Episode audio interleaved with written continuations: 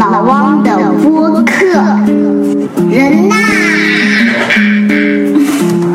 人呐，人呐，Don't be long. I worry about you while you're gone. 大家好，我是老汪，欢迎大家来收听这一期节目。那么我们继续和大家来聊一聊职场。就在前两天呢，老王参加了一次人力资源的行业论坛，论坛里边有两个话题啊，是我比较感兴趣的。第一呢是谈这个大数据对于人力资源行业的影响，第二呢谈的是蓬勃发展的移动互联网各种各样的技术啊、手段呐、App 呀对于招聘的影响。这个概念呢确实挺好啊，老王也抱着很大的期望听了一下，但是发现呢，这个听下来呢，并没有特别好的或者成熟的解决方案或者工具可以马上拿过来用。往往呢，大家还是在谈概念。这概念呢，说实话，它也真的不是那么的新鲜了。其实，在去年呢，类似的活动也在谈这个大数据，谈云计算，谈呃互联网社交，谈呃游戏化学习。这个概念呢，它是一波又一波不断的出来，那让我们呢每次都觉得很兴奋，这个很有想象力，觉得好像能做好多好多的事儿。但实际上呢，这个真正你去谈，发现它也只是一个概念。呃，去年年底啊，我对于大数据呢这东西挺感兴趣的。当时有一个什么想法呢？说我们在发展领导力，那发展的手段呢，往往是从评测开始的，因为你只有把过脉，你才知道这个人缺啥，对吧？五行缺水，那咱才给他补水。所以往往有一些传统的手段，我通过领导的反馈啊，通过三百六十度反馈啊，通过一些评测中心呐、我看这个管理者他是在哪一方面不够。无论是有多么科学的方法，它总是有误差的。那我当时就想啊，是不是可以用一个大数据的手段来降低这个误差，让它的精度更高呢？比如说呢，举个例子啊，我们如果能够有办法去访问到这个某一个高管他所有的一年时间的邮件，当然了，他自己要授权的，把一些机密信息可能要隐掉。我们通过大数据呢来分析什么？看看这个高管他和不同角色的人和不同类型的人处理不同的问题，他所花费的时间多长啊？这个问题不难嘛。比如说，他给自己的老板写一个简单的邮件和写回答一个复杂的问题，他所花费的时间有多长？他处理冲突的时候花费的时间有多久？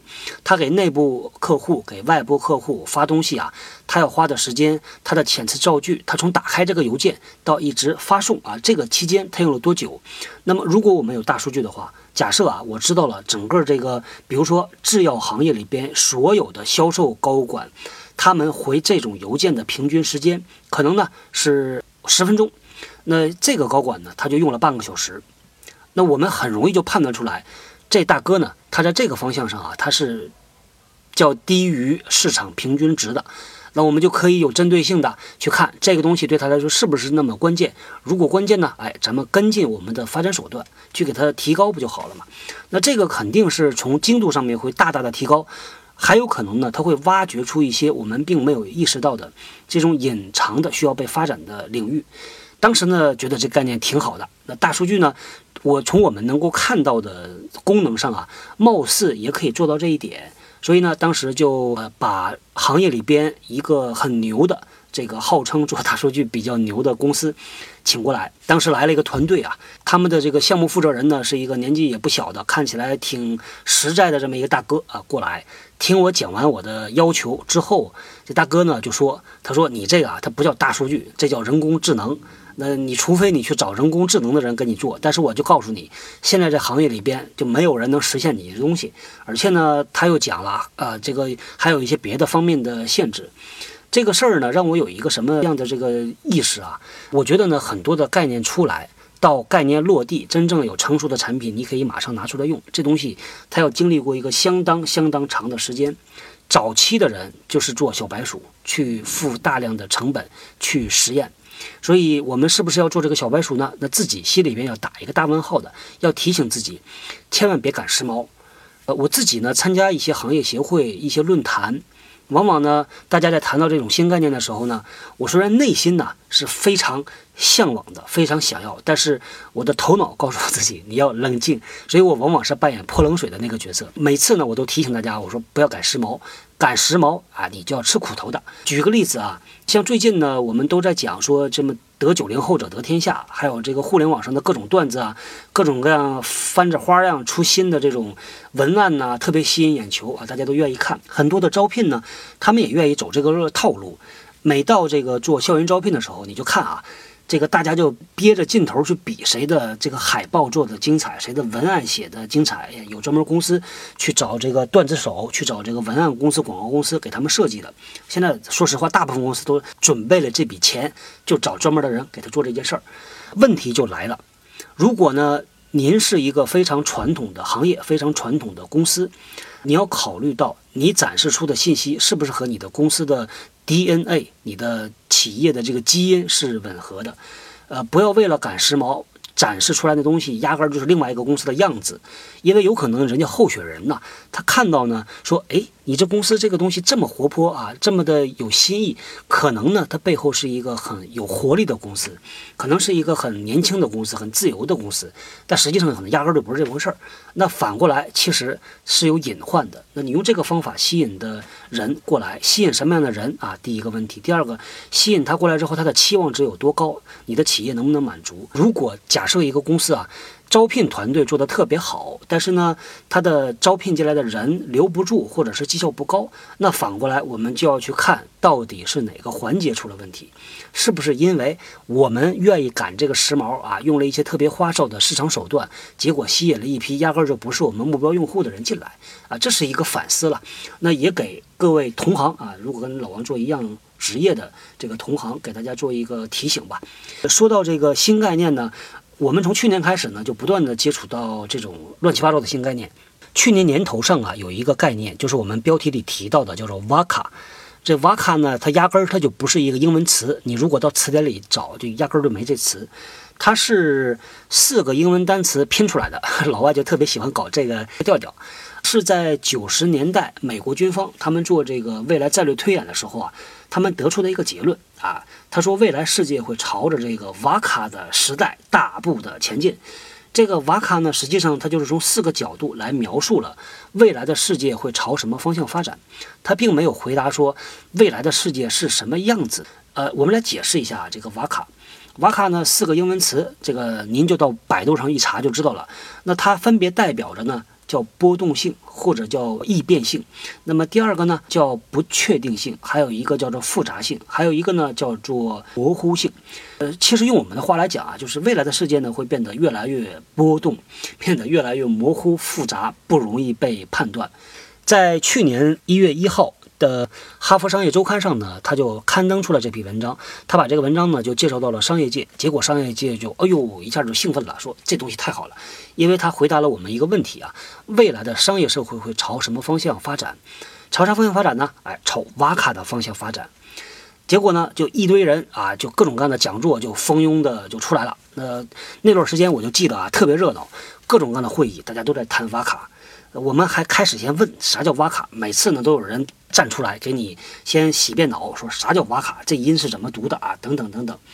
结果呢，没过多久，一个新的概念又涌出来，呃，前浪死在沙滩上啊，后浪又涌出来了，瓦卡呢这事儿就慢慢的消失了。但现在又过了一年时间，咱再回头看呢，发现瓦卡呢这个概念是值得再拿出来再聊一聊的。这个原因是啥呢？因为现在我们所推崇的很多的公司的做法，比如说呢，大家现在特别关注的，像一些新兴的互联网企业，比如说啊小米，老王之前呢也提到过小米，对它是挺关注的。它的很多做法，这个很多做法呢，指的是我们从媒体渠道上能够看到的做法。因为啊，说实话，咱也没有机会进到里边去看，所以只能从媒体上看。那起码从我们看到的。他的做法就代表着未来在瓦卡的世界里边，企业应该长成啥样子。先说一下吧，这个小米公司啊，据老汪所知，它的一些和传统公司不太一样的做法。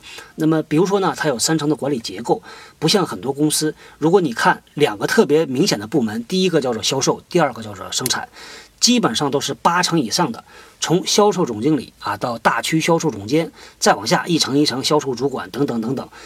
那这是非常传统的一个典型结构啊。但是呢，在小米里边，几千人的公司它只有三层，这个就很神奇。这是第一点。那么，哎，这个插一句啊，老王之前和一个做传统行业的朋友聊过，他呢是这样评价，他说小米呢虽然现在体量比较大了，但实际上它还是一个初创公司，它只是一个巨无霸型的初创公司，所以呢，它的玩法呀，它还是一个初创公司的玩法。哎，这个老王呢觉得是有道理的啊。但是呢，其实你换一个角度去想，如果呢小米已经做到这么大的一个体量了，而且还在不断的在涨，那他能够用这套玩法玩下去。对于同样体量的公司，也是几千人的公司，也是几百亿的生意啊。那为啥你不能用小米的这个玩法去玩？当然可能有行业的特点，但是如果行业也变得像现在这个互联网这个行业呢，那是不是就意味着啊，未来有一大批的公司可能用小米一样的打法去做他们的企业的运营？这样呢，你看这边的产业，它就会分成梯队了。第一梯队、第二梯队、第三梯队，那么越是传统的、越是重的公司，它就会在第三梯队里边；越是轻的公司、越是快的公司、越是新的公司，它就会在这个第一梯队里边。慢慢的，有人带头，人跟进，那么这个产业其实在不断的被升级，在革命。再来说啊，回到这个小米的第二个特点啊，这个据老汪所知呢，他们的绩效管理和传统公司的也不太一样。传统公司呢是从上至下的打分儿。那往往呢是老板给下边的人打分儿啊，下边的人再给下边的人打分儿，他的这个目标设定也是从上到下的。但是呢，据据听说呀，这个小米的打分呢，它是由外向内的，也就是由它的客户向内部进行打分儿，哎，这个就是不太一样的玩法。那还有一点呢，老王没有得到验证的，对于这个小米公司，它它的这个绩效评估时间的周期是多少？这个老王还真不太知道。但是老王知道另外一家公司呢是谁呢？大名鼎鼎的京东哈，京东呢听说啊，他们的绩效评估的周期不是以年为单位的，它是以季度为单位的，一个季度做一次。啊，老王觉得呢，这个起码这个思路啊是对的。呃，老王一会儿解释为什么啊。那但是有一个地方要提醒京东注意的，这个绩效管理周期缩短了之后呢，如果你的这个模式体系和方法用的是一年的这个方法。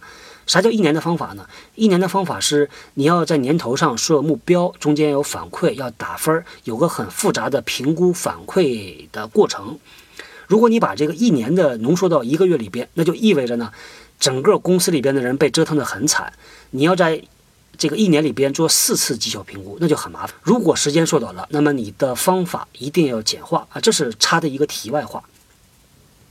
好，来说一下啊，这个为什么认为在未来瓦卡的世界里边，这个小米这样的公司，它的玩法才是一个标准的玩法？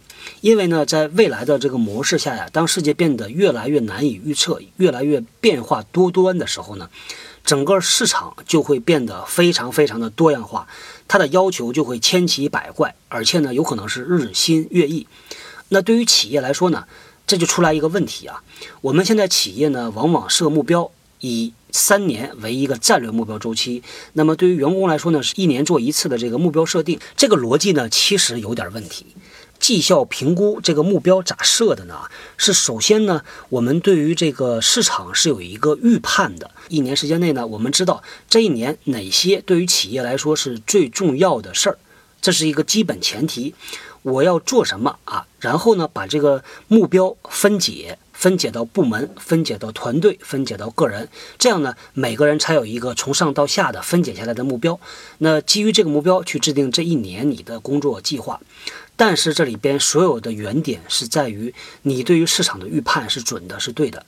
现在市场变化这么大呀，尤其是对那种对那种这个变化特别快的行业来说，您凭啥就能够拍着胸脯说这一年呃在市场上做这件事儿就一定是对的？所以呢，基于这样的一个假设呢，就可能会把大家束手束脚捆在那个绩效的杆子上。那有人又会说了啊，哥我们的绩效呢，年终啊也会做调整的，没错，会调的，但是可能是微调，不可能。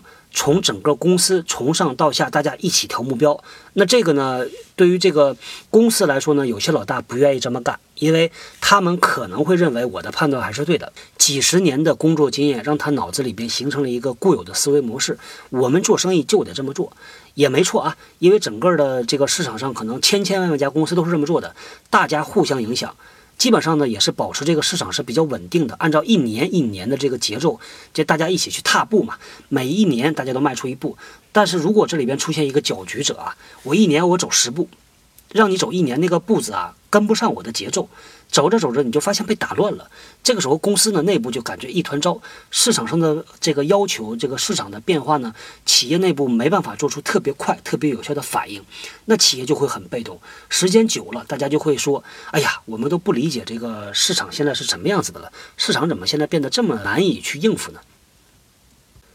那跟大家来整点高大上的东西啊，这个说到企业的愿景啊、战略呀、那刚才的逻辑呢是说，现在市场的变化变得越来越快、越来越模糊了。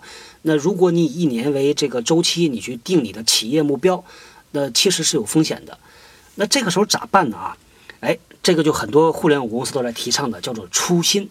这个东西立刻它就变得有价值了。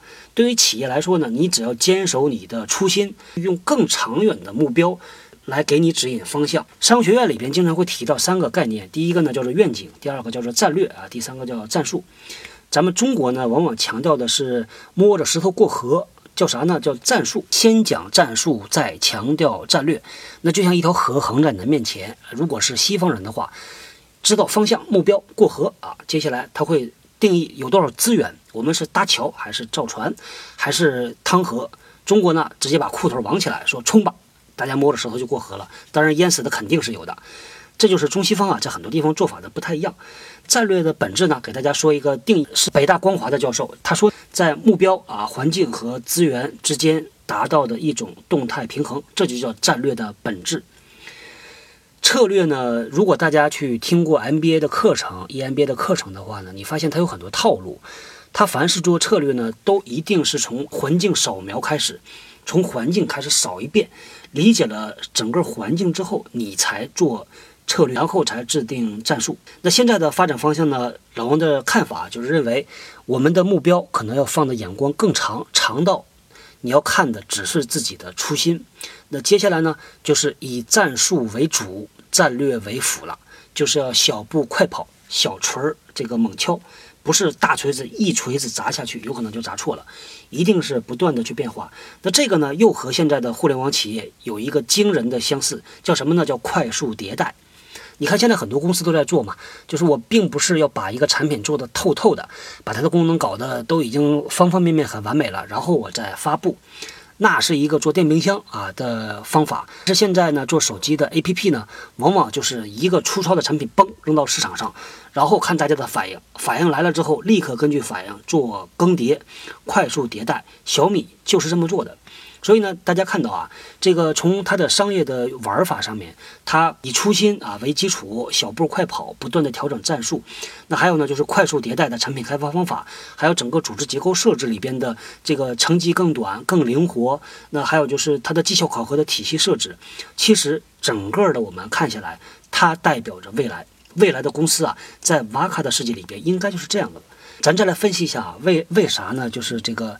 呃，世界会变成一个瓦卡的世界，这个呢又扯到以前的一期节目。老王以前呢就在讲这个八字，这个扯得远了一点。八字呢，我就在想啊，为啥呢？古代的人，几千年的人算这东西算得准，世界是模糊的，但是呢，他能够通过一个特别简单的办法做一些宏观上的预测。呃，首先呢，我也不知道我是不是有神论者，是不是这算是迷信啊？咱们就拿这个举例子吧。认为以前的世界变量太少了，因为世界是一个一个的孤岛，一个一个的信息孤岛，这个信息交换相互的影响非常的弱，所以呢，以前可能是这种啊推演的工具啊八字啊算卦是可能没准啊它就好用的，但现在为啥不行了呢？因为现在的世界已经变成一个地球村了，那各种的因素啊都连起来了。这就是互相影响。这个技术的发展呢，把整个世界联系在一起。世界联系在一起的一个问题呢，就是它的变量越来越多了。假设我们想象啊，有这么一个超级计算机，能够做预测、做预判的，它它一定要输入很多的变量嘛。对吧？那如果你判断一个公司能不能活下来，如果在以前的话呢，那你可能只要输入这个省的信息或者这个城市的信息，人口啊、经济呀、消费指数啊，哎，输进去没准它就能算出来这公司的盈利、它的成长怎么怎么样。但是现在如果你去呃用这个计算机去判断现在的这个环境下的一个公司，那你要输入的可能是整个中国的这个信息，可能是整个全世界的信息，要不然变量不够啊，它得不出结论出来。哎，这就是一个原因，这就是因为世界变得越来越紧密了，变量越来越多了，所以呢，我们很多时候你没法去预判了。这就是为什么在瓦卡的这个概念里边说，现在变得越来越不确定了，变得越来越模糊了。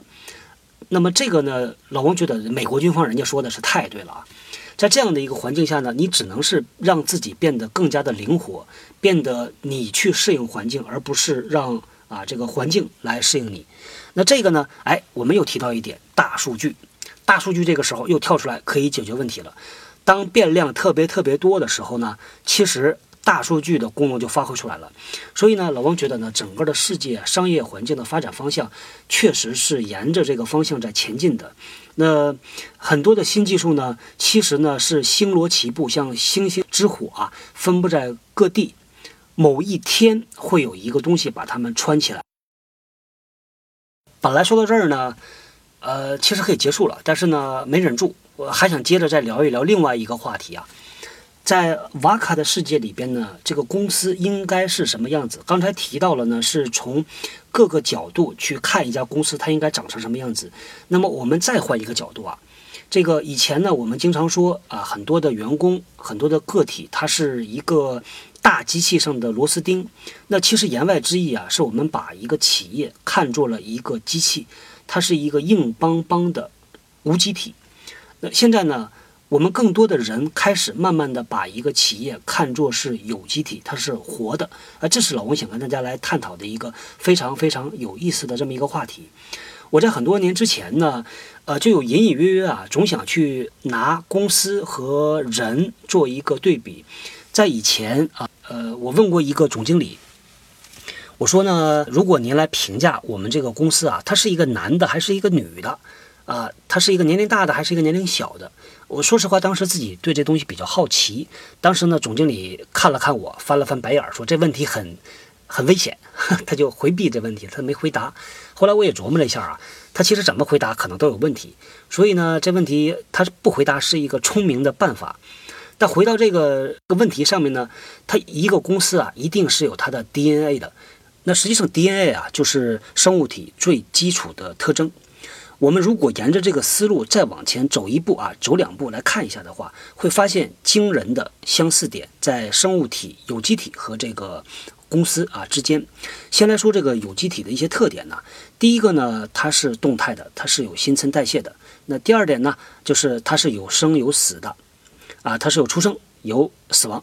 第三点啊，是它进化到一定程度的时候呢，它就会。内部的功能做细分，比如说咱看小公司吧，小公司初创两三条枪，基本上呢也不分你做啥我做啥，但是到了一定规模之后呢，它就慢慢的要分成一个部门一个部门的了。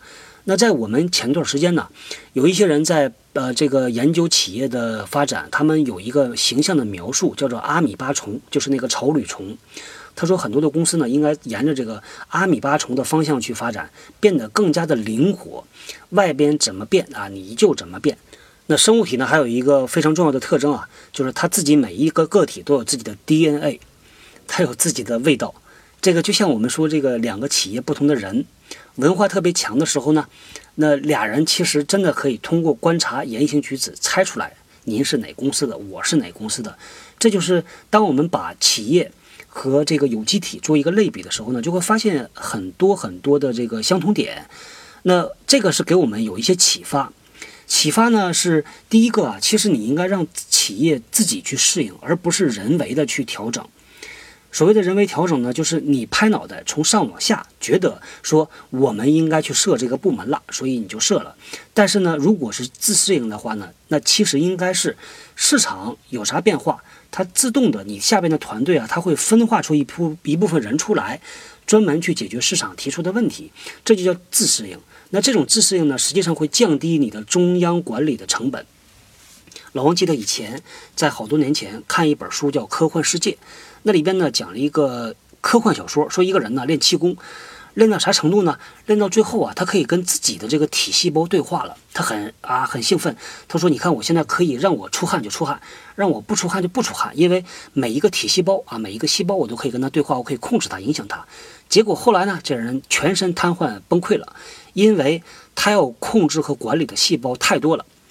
对于这个企业来说也一样，中央集权呢有中央集权的好处，但是如果每一个细节都要你管的话，那你就会出现所谓的三千老爷八百兵，你就要大量的非常臃肿的一个机构去管理。说实话，现在我们的政府就是这个状态嘛，什么事儿都要管，那么你就要付出很多的管理成本。但生物体的特点呢，就是很多的像我们的呼吸呀、我们的条件反射呀、我们的肌肉组织啊，其实不要你去管的呀，因为它是靠自己的这个反应它来解决。那么还有就是它是自动自己会生长的，还有一个呢很有意思啊，哎，有机体生物体它是可以繁殖的，繁殖这件事儿呢，在企业里边是个挺头疼的问题。比如说呢，呃，这个公司啊，它这个品类啊，这个产品卖的不错，那它当然它要开发新产品，但是呢，就会面临一个问题，新产品它是不赚钱的，但是你要往里边放你的优秀的人，那不赚钱的业务单元，这个又有放很好的人进去，那钱从哪儿来呢？一定是从那些旧的产品，你的现金盒子里边去取，那这个时候又带来一个问题。负责给你去卖那些成熟产品的人，他们会怎么想？他会觉得这个公司啊，就是我们撑起来的，我们在外边啊，这个辛辛苦苦起早贪黑给你赚钱，然后这钱又拿一部分分出去给那些大哥，那大哥天天在那里边坐着不知道干嘛，这就会引起一个内部的一个冲突。以前呢，有一种说法是说这个鸡窝里边孵不出凤凰出来，所以你在一个旧的这个体系里边呢，你想孵出一个颠覆旧体系的新的体系。基本上是做不到的，所以现在很多公司啊都在尝试着做两种做法。第一种做法呢，就是我去投资，现在像腾讯他们就这这么搞嘛，就是我去收购，对吧？我自己没有这个精力，没有这个资源能力去搞这个事儿，所以呢，我看哪个公司好啊，我就去收购它。那么第二种做法呢，现在也有公司在做，就是内部创业啊。说这个事儿呢挺不错的，那我把我的员工送一部分出去，精兵强将派出去，然后呢，我们公司持股，你也持股，对你来说也是个激励，公司给你做后盾，你把这东西做起来，就像这个领养的孩子和自己生的孩子一样，两种方法其实都可以的。现在企业慢慢慢慢的发现这个越来越多的手段，你可以去做这件事儿了。老王在大概几年前啊，呃，不止几年前，可能有十年前了吧，在以前的一家公司里边，呃，这个也跟老板当时呢。呃，是亚太还是总部的忘了，有一个老大过来跟我们座谈。那这个时候大家总要提一些，对吧？话题出来一些问题。当时我就真想到一个问题，我当时说呢，我们企业内部啊做人才发展，那你有很多传统手段，但是呢，这个传统手段呢不够那么的激烈，也不够那么的有效。有一个啥办法呢？比如说，你真的要培养公司未来的 CFO，对吧？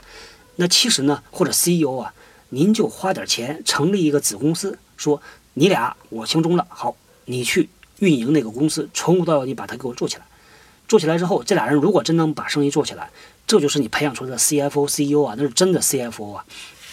当然，这个想法也比较幼稚啊，但思路基本上和现在啊，就是他们把员工啊扔到外边去创业，其实挺像的，真是这个思路。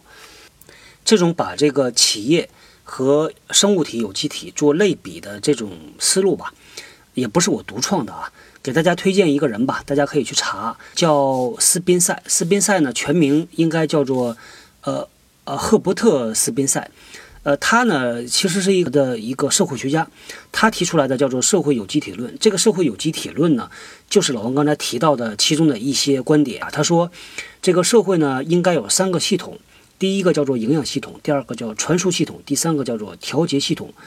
营养系统对于社会来说呢，就是工业和农业。给整个社会啊输送这个营养的传输系统呢啊就是商务贸易流通体系，那么还有一个调节系统呢啊毋庸置疑它就是政府。这个社会有机体论啊这个挺拗口的，呃其实呢对于这个整个西方啊包括美国有很大很大的影响。大家感兴趣呢也可以去查一下，也可以在你们和你们的高管做一些访谈呐。呃，一些这个面对面的这种什么人才发展的活动啊，你可以去问他这个问题。你说，老大，你告诉我，我们公司啊，在你眼里边，他是一个男的还是个女的啊？他是个年轻人还是一个年老的人？听听他的看法。好，由于呢今天我们聊的时间比较久，所以呢老王给大家再梳理一下这个思路啊。第一点呢是说，我们整个的商业社会，包括人类社会，会朝着瓦卡的方向大步向前。那在未来的商业社会里边呢，公司应该是什么样子的呢？那么首先，公司应该更像一个有机体，而不是像一台硬邦邦的机器。那么公司呢，应该是非常自适应的，非常灵活，是由下向上的灵活，而不是一个中央集权，每一件事儿都需要上面来制定方法、制定规则的、制定目标的啊这样的一个公司。那公司的组织体系呢，会变得更灵活。那现在每家公司都在用的所谓的一年做一次目标，一年做一次回顾这种做法，非常有可能被打破。瓦卡的世界里边呢，可能同样会存在着像今天这样巨无霸的公司，但是呢，这些巨无霸公司长的样子一定和现在的巨无霸公司应该是不一样的了。至于长成啥样子呢，我们也不知道，但是我们非常期待，也非常的想投身其中，甚至呢，我们亲手去创建这样一个美妙的瓦卡的世界。那这一期呢，就和大家啊聊到这里。那接下来呢，给大家来推荐一本书，而不是一个生产工具。这个书呢，是真的不错。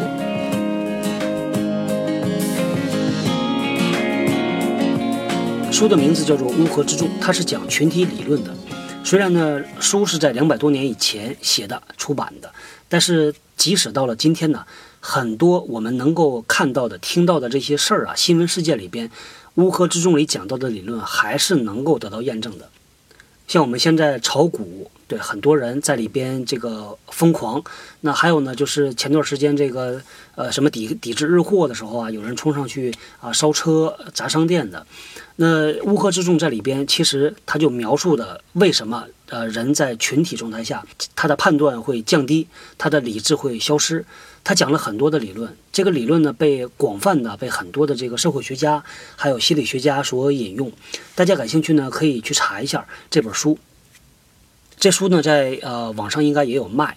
老王之前呢也买过这个书，把它当做礼物送给朋友，所以这个书确实不错。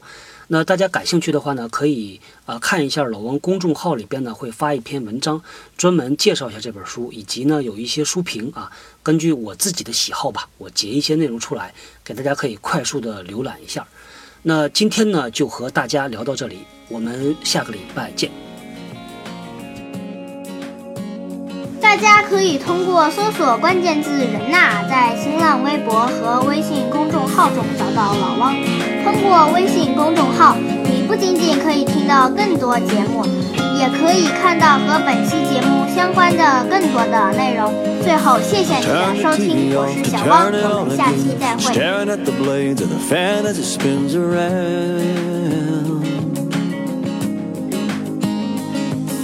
Counting every crack, the clock is wide awake. Talking to myself, anything to make a sound.